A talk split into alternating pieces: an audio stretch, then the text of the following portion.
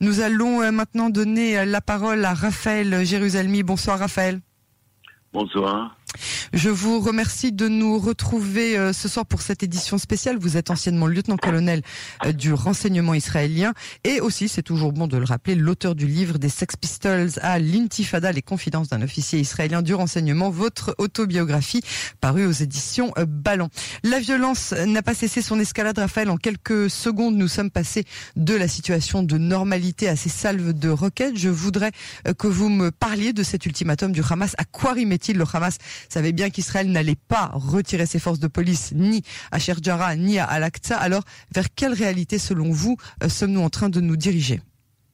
Alors, ce qui se passe euh, depuis ces derniers jours, euh, c'est d'un côté, côté, ce que nous voyons, c'est une perte de la force de dissuasion israélienne, que ce soit tant celle de la police à Jérusalem que celle de Tzal face à Gaza nous avons euh, une pro-action euh, des Palestiniens, c'est-à-dire euh, que des organes terroristes comme le Hamas ou le djihad islamique mènent la danse d'une certaine manière, et ça c'est effectivement un, un, grave problème. D'un autre côté, nous n'avions pas tellement le choix non plus, car tout a été programmé, orchestré d'avance. tout, tout cela est prémédité, c'est-à-dire que cet embrasement euh, qui a lieu là, nous, nous, nous, ne savons pas comment l'éviter. Nous savions qu'il allait arriver et nous savions qu'il était planifié euh, justement à l'époque euh, la plus chaude de l'année. Euh, chaque année, c'est la même chose. Cette une alerte à Ashkelon, excusez-moi, je suis, je, suis navré, je vais devoir vous couper plusieurs fois ce soir. Une alerte à Ashkelon et une alerte dans la région frontalière de Gaza. Pardonnez-moi, je vous relaisse la parole. Non, justement, c'est très important de savoir où et jusqu'à où il tire, car à 9 heures, donc il y a quelques minutes, il y avait un autre ultimatum du djihad islamique promettant une salve euh, violente euh, qui a eu lieu d'ailleurs. Hein. Il y a eu une dizaine de roquettes tirées euh, simultanément, mais nous attendons toujours le signal de monter d'un cran, si vous voulez, la violence, c'est-à-dire si on va vers le centre d'Israël. Aujourd'hui, on a eu ce signal avec des roquettes tirées. Shalom, oui. Oui, des, roquettes tirées sur Jérusalem. on, sait que des, des roquettes qui attiendraient la région de Tel Aviv, ça c'est déjà un autre signal sur le plan de l'ampleur de, de l'action du côté des terroristes. Euh, car du côté de, de Tsahal, euh, après la réunion du cabinet de sécurité qui a lieu cet après-midi, il y a un feu vert clair et net euh, d'agir d'une façon extrêmement musclée.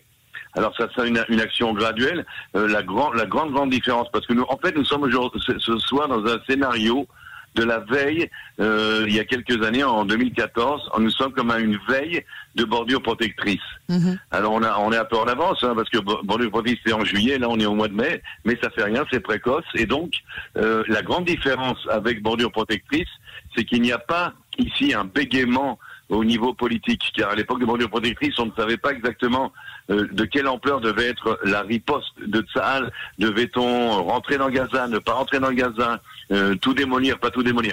Là, il y a eu une réunion du cabinet de sécurité, on ne va pas rentrer dans les détails, je ne les ai d'ailleurs pas tous, bien sûr, et euh, il y a un feu vert clair et net de frapper et de frapper très très fort, avec un chef d'état-major, le général Kochavi, qui n'attend que ça, et donc euh, l'armée de l'air est absolument prête sur le plan de l'intelligence euh, et de l'armée de l'air. On sait exactement où frapper là où ça ferait le plus mal, d'une façon chirurgicale si besoin, c'est-à-dire cible par cible, mais ça peut être aussi des frappes de grande ampleur euh, qui neutralisent une région entière de, Gaza. Et le signal qui pour moi est le plus important de la part du cabinet de sécurité, c'est la permission euh, de ce que demandent souvent euh, beaucoup de généraux et de membres du Shin Bet, des éliminations ciblées, c'est-à-dire, le cas échéant, si l'occasion se présente, de d'éliminer euh, des hauts dirigeants du Hamas. pour l'instant, ce soir, nous avons éliminé une dizaine ou une douzaine de terroristes dans Gaza. Ils ont été éliminés par de l'air alors qu'ils se préparaient à tirer sur Israël. C'est une occasion, si vous voulez, d'un nettoyage euh, des, des, écuries d'Ogias de Gaza, c'est-à-dire euh, de toute façon euh, de, de, détruire des, des, des, cibles que depuis longtemps l'armée voulait détruire. et donc là, on lâche du lest, ça sera graduel, c'est-à-dire que l'armée peut frapper très très fort et carrément détruire hein, tout, tout le Hamas à Gaza. Cela dépendra du, du, politique et cela dépendra de la situation, avec toujours cet espoir qui, on l'a vu dans tous les scénarios précédents, hein. il va y avoir des pourparlers avec le Qatar, avec les Égyptiens, avec les Nations Unies. Mhm. euh, on va essayer de calmer le jeu. Il y aura une sorte de, de cesser le feu. Et puis euh, on va terminer ce round-ci sans savoir quand sera le prochain round. Donc nous sommes deux fois, une fois plus dans un scénario, en fin de compte, que nous connaissons, qui est très spectaculaire, mhm. très, très dramatique au moment où nous le vivons, euh, mais qui va d'ici quelques jours, on l'espère en tous les cas, comme d'habitude, normalement euh, s'achever.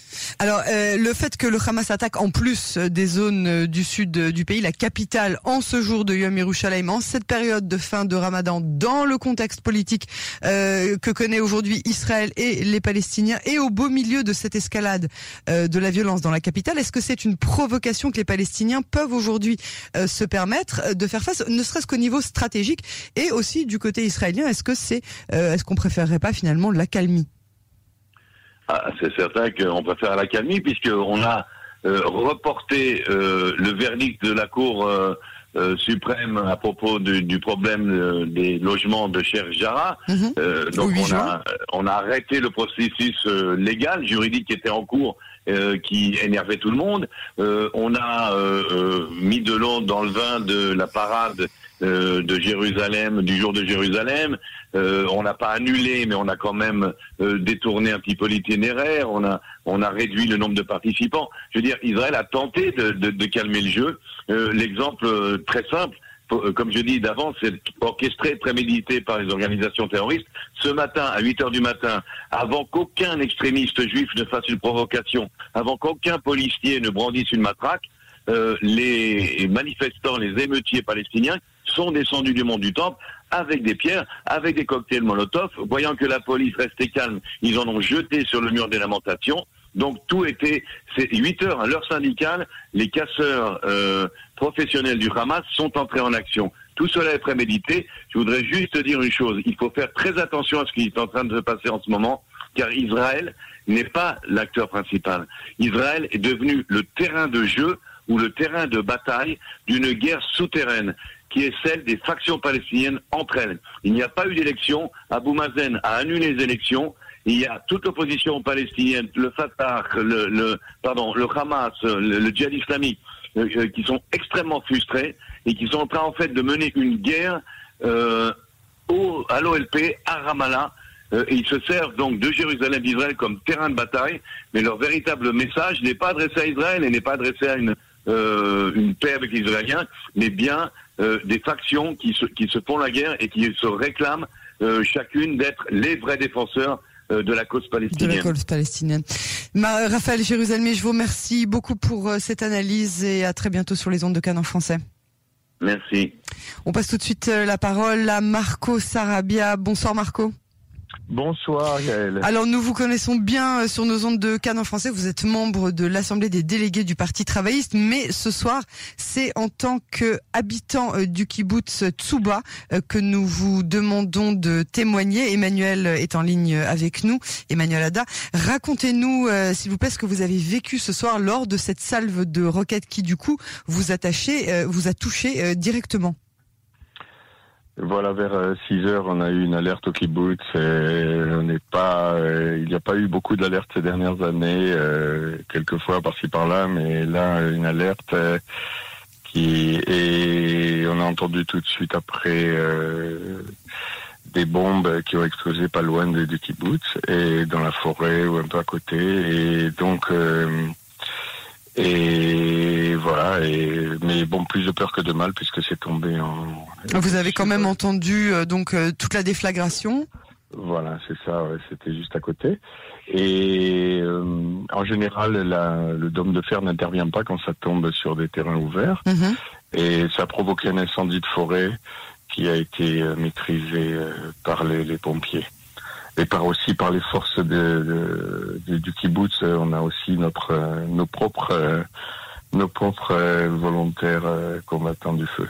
Alors vous, vous faites partie aussi de, de, de l'organisation de votre de, de, des délégués de votre kibbutz.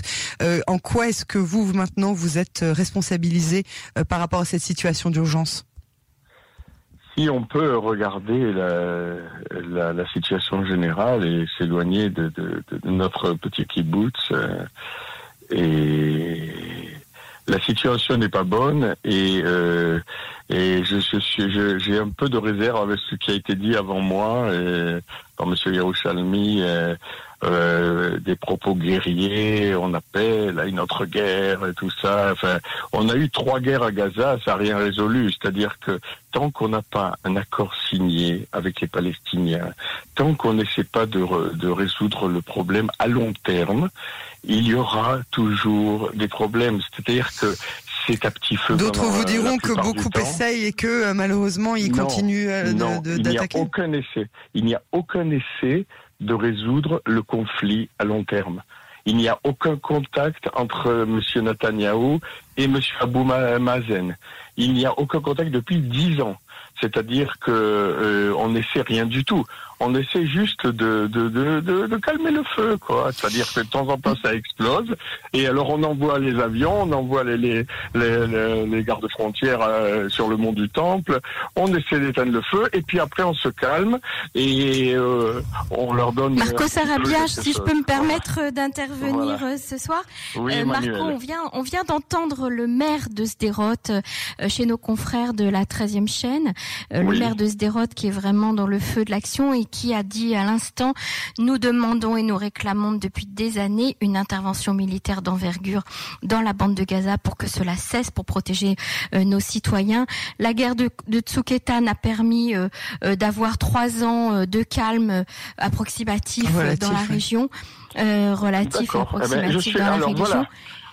Et le maire de Sderot a insisté et les journalistes lui ont posé maintes fois la question mais quel gouvernement peut euh, engager euh, cette action euh, militaire? Est-ce que il a il n'a pas répondu Il a dit il ne s'agit pas d'un problème de gouvernement. Nous avons une armée qui est capable de le faire.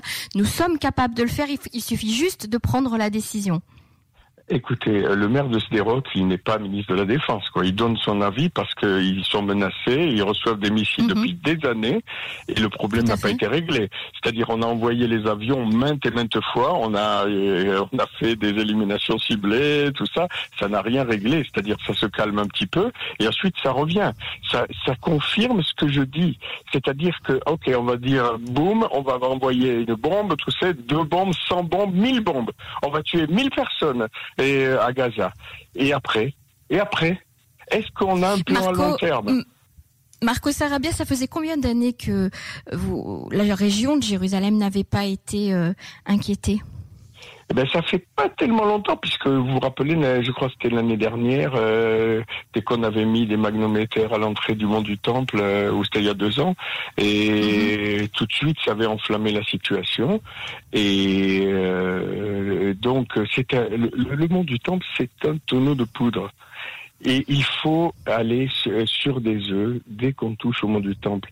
Parce que, après tout, c'est nous qui avons rendu les clés du monde du temple au Waqf après la guerre des six jours. Puisqu'on est à Yom Yerushalayim. Regardons à long terme. Qu'est-ce que nous on a fait? Le, le contrôle du monde du temple est sous le contrôle euh, indirect de la Jordanie.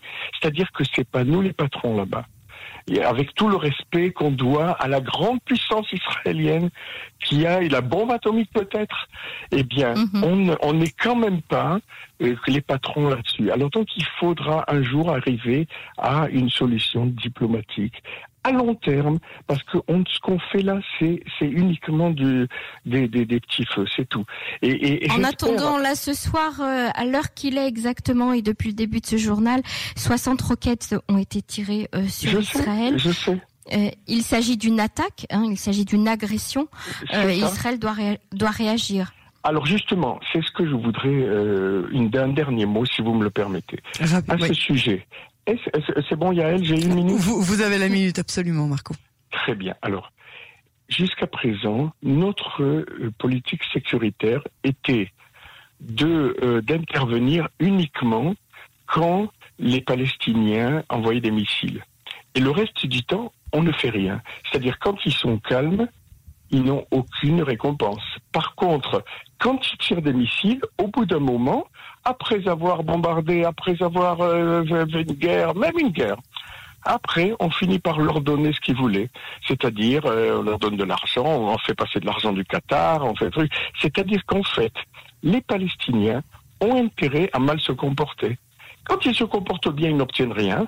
Mais par contre, quand ils font, ils nous font des problèmes, c'est là qu'on réagit. Alors on réagit d'abord en, faisant les gros bras, et puis après on leur donne ce qu'ils veulent.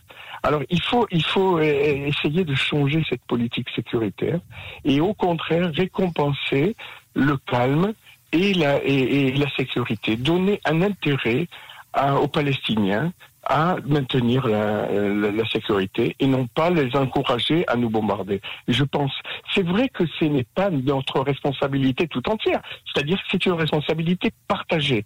Eux, ils ont intérêt à nous bombarder peut-être parce que pour des raisons internes, comme il a, il a dit M. Yerushalmi, euh, des, des, des, conflits entre le Hamas et le OLP, mais nous aussi, il faut se dire que c'est nous les plus forts, c'est nous les patrons, c'est nous les, dominants, c'est la plus grande puissance du Proche-Orient.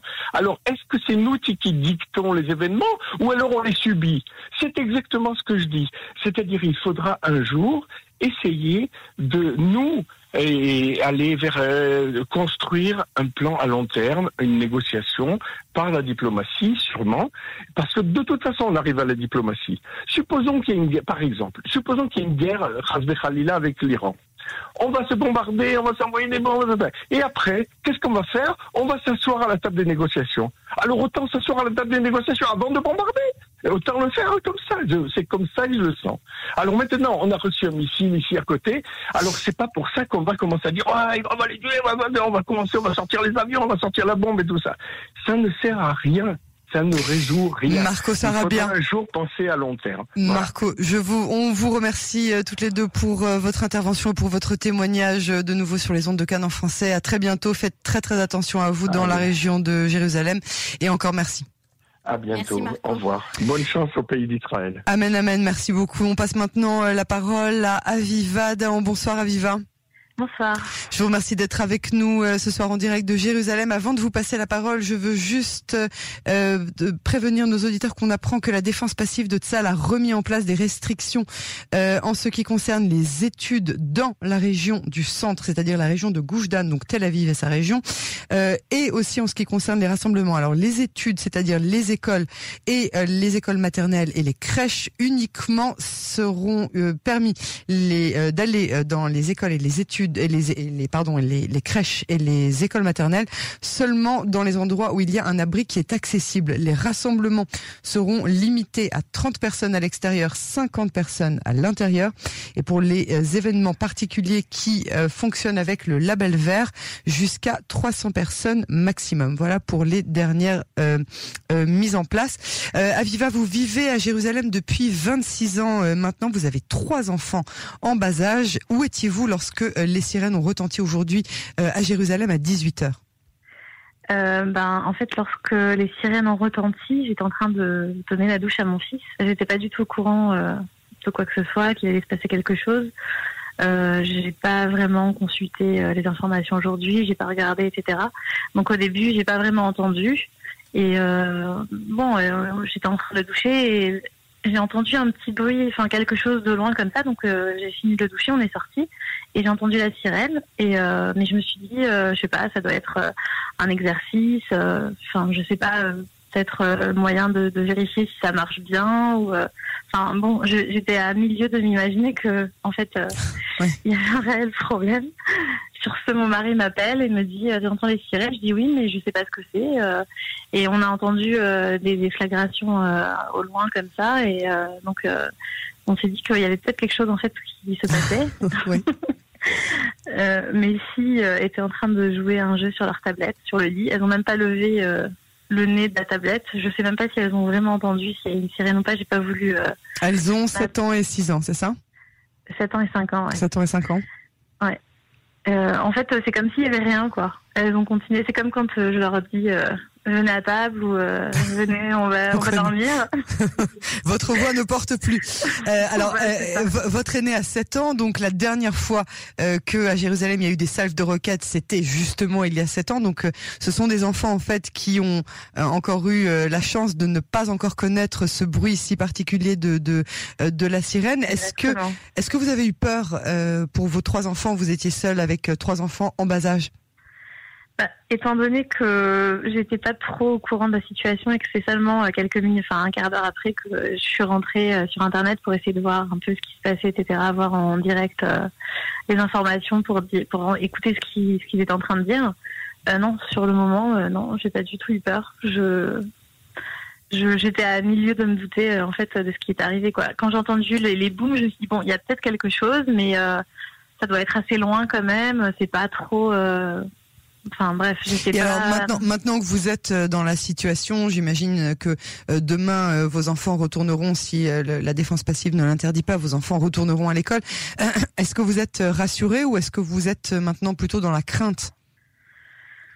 Euh, C'est un peu compliqué à dire. Bon, étant donné que bon, on a toujours peur pour ces enfants, de, de, même qui sont par terre dans la rue, qui se fassent mal. Hein, donc évidemment, ce genre de choses, ça fait peur. Mais d'un autre côté il n'y a jamais vraiment rien eu de grave à Jérusalem. Donc euh, d'un autre côté, euh, je me dis que bon, c'est pas, je sais pas, je j'ai pas encore décidé ce que je ressens. le jour.